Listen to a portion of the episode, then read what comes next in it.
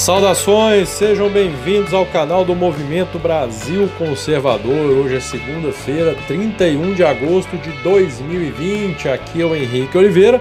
Estamos juntos para mais uma resenha do dia, resenha que está disponível em diversas plataformas. Você pode nos ouvir no Spotify, no Google Podcast, no YouTube também, claro, na nossa querida Rádio Shockwave. Nós contamos com a audiência de todos vocês. E para você que deseja se tornar um membro do Movimento Brasil Conservador, basta acessar a descrição dos nossos vídeos. Lá você encontrará todas as informações para isso. Será um prazer inenarrável ter vocês conosco no MBC, ok? É, saiu hoje a notícia sobre o salário mínimo de 2021, é, que deve ficar na casa dos 1.067 reais é, aumentando em R$ 22,00 sobre os R$ 1.045 né, atuais. E o que nós vimos é, foi realmente aquela chuva de críticas no sentido de que o salário mínimo do ano que vem não, tar, não traria um ganho real, né? Seria apenas, abre aspas aí, né? Apenas é, reposição das perdas com a inflação. Isso aí, claro, virou conversa aí de botequim nas redes sociais hoje, na imprensa, sempre julgando aquele papinho, ah, nossa, não haverá ganho real no salário mínimo, ai, que absurdo, e tal, aquele papo todo. Ô, gente, olha, é... já encheu o raio do saco né, essa má vontade, esse nhenhenhê, esse mimimi dessa porcaria de imprensa com o Bolsonaro. Já encheu a merda do raio do saco. Olha, não dá. Primeiro que onde é que você pode encontrar qualquer traço de jornalismo sério? E aí vamos citar dois casos, né? No caso da Folha de São Paulo e o Jornal Globo. A Folha de São Paulo, que publicou aquele editorial que eu nem lembro o nome da, da mula que foi responsável, mas dizendo por que torço para que Bolsonaro morra e dizendo que não era nada pessoal. É... E no jornal o Globo, aí foi aquele. Ah, esqueci. Para não cometer injustiça, não vou falar o nome que eu não tenho certeza. Que é hora de o Brasil perdoar o PT. Olha, porque né, para perdoar o PT, porque o Brasil tem que seguir na sua trilha de tolerância, na sua trilha democrática, então tem que perdoar o PT. Perdoar o PT é a puta que o pariu, você vai para o inferno, para o quinto dos infernos, se você vier com esse papinho de temos que perdoar o PT. Né? Esse é o nível da nossa imprensa. É essa imprensa que mete o pau no presidente 24 horas por dia e usa inclusive uma situação dessa do salário mínimo para fazer mais uma vez um proselitismo político barato e ridículo Ô, gente, vamos lá. Vamos lá. Nós estamos no meio de um raio de um vírus chinês, né? Uma, uma pandemia mundial, uma porcaria que travou o mundo inteiro. E o Brasil está conseguindo fazer o maior programa de transferência de recursos da história, que é o auxílio emergencial. Já e para essas para esse pessoal, para esse povinho da imprensa, isso parece que é pouco. Porque ainda, gente, eles querem o quê? Realmente aquela velha e velha imbecil história de querer que comece a imprimir dinheiro?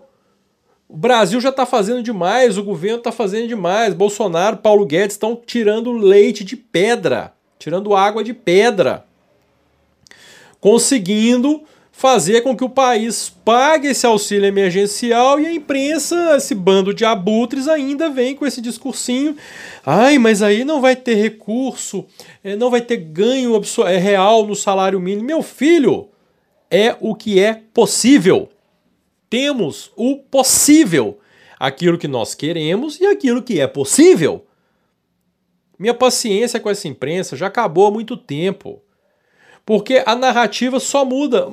É, é, a figura, o, o, o, o alvo é o mesmo. Bolsonaro. E a narrativa muda de acordo com os ventos. E pode acontecer para um lado ou para o outro, a narrativa está lá. Porque o que, que diziam do Bolsonaro? O que, que sempre disseram a respeito do Bolsonaro? Ah, mas que o Bolsonaro só vai governar para os mais ricos. Ah, mas o Bolsonaro só vai governar para os ideológicos. Ah, mas que o Bolsonaro não vai pensar nos pobres, não vai. Isso nós ouvimos desde quando? Desde quando se falou em candidatura de Bolsonaro. Né? Sem contar aquele papo furado que, ah, Bolsonaro vai haver perseguição. Eu tive, na minha família, gente falando que estava com medo de ser metralhado na rua. Ah, vai pro inferno. Vai pro inferno. Eu tenho hoje primo que não olha na minha cara mais porque eu disse umas verdades. Eu falei, vai me desculpar. Né? Mas foda-se também. Para vir falar merda desse jeito, eu tô dispensando também. É... Mas voltando, voltando aqui, né? Bolsonaro sempre foi muito estigmatizado. E aí diziam que primeiro ele não ia se preocupar com o pobre que ele não ligava para pobre, que para ele pobre não interessava e não sei o que lá mais. Aí veio o auxílio emergencial, vieram os programas, né, é, as inaugurações de obras, por exemplo, no Nordeste, a possibilidade de novos programas, inclusive do Renda Brasil, que está sendo estudado ainda. Aí a esquerda vira chavinha. Eles mudam a narrativa.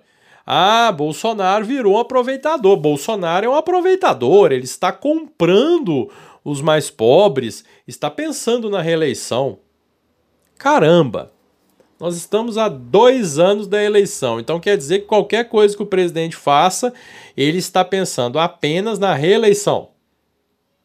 Uai, beleza, então que ele continue fazendo aí nesses dois anos, né? Pensando e fazendo muito pelo povo, né? E sinceramente, se fizer por onde, tem que ser reeleito mesmo.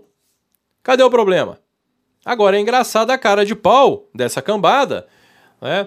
E aí eu pego aquela frase que o Bolsonaro falou, inclusive, que ele não pode tirar dos pobres para dar para os mais pobres, que é exatamente o que o PT fez durante anos, né? Julgando, julgando esmolas, a verdade é essa, para os mais pobres, para os paupérrimos.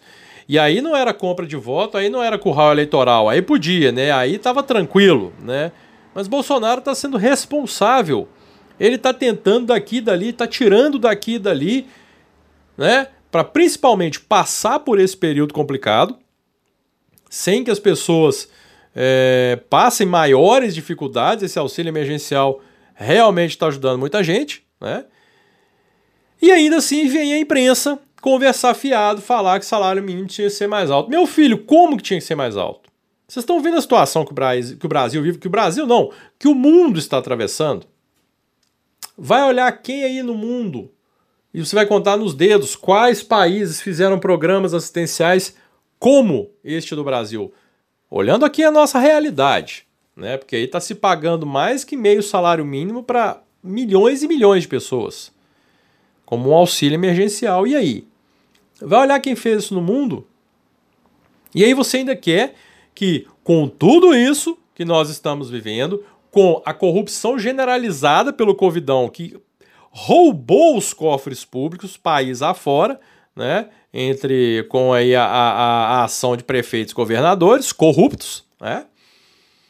E você ainda quer, a imprensa ainda quer que Bolsonaro dê um aumento gigantesco no salário mínimo. Olha, numa boa, já encheu o saco, já encheu o saco de verdade.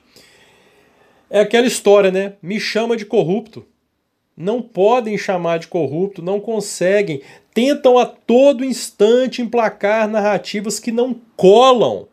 Todo, gente, todo dia, ai, mas é que ah, o Queiroz e que não sei o que, da rachadinha, da, vá pro meio do inferno, cara.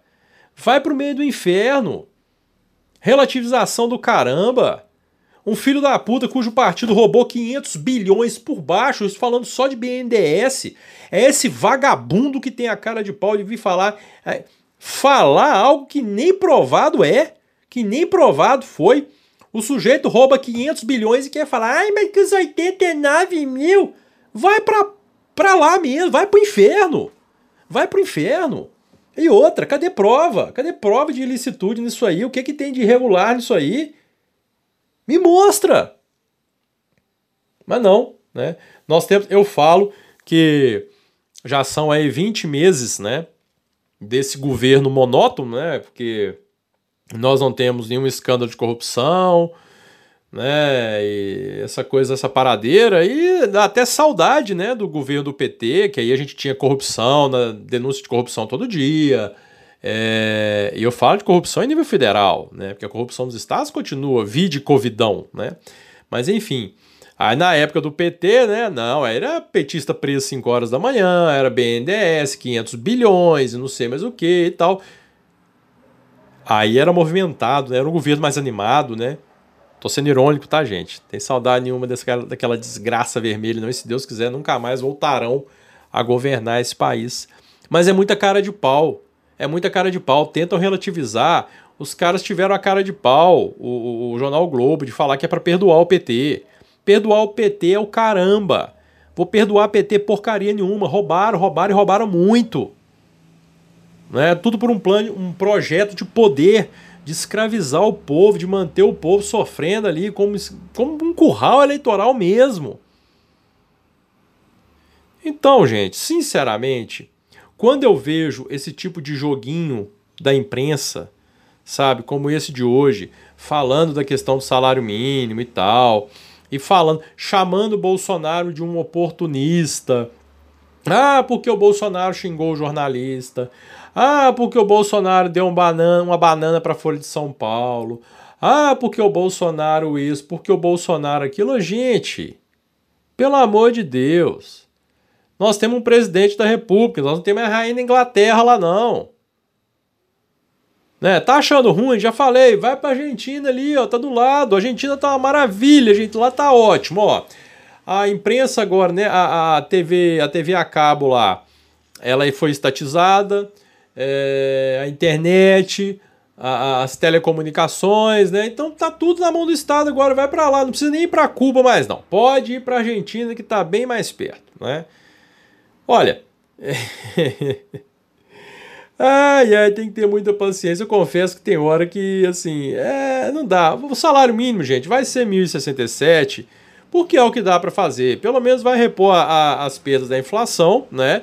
E ante o cenário atual, o cenário de incerteza, o cenário de um gasto extremo que o governo está tendo com esse auxílio emergencial, né, fora as perdas via corrupção nos estados e municípios, né, porque graças a Deus, pelo menos a nível federal, em nível federal, nós não temos casos de corrupção, mas nos estados e prefeituras, pelo amor de Deus, não preciso falar, por exemplo, o que está acontecendo no Rio de Janeiro né? Vamos falar aqui o que está acontecendo no Rio, está muito claro.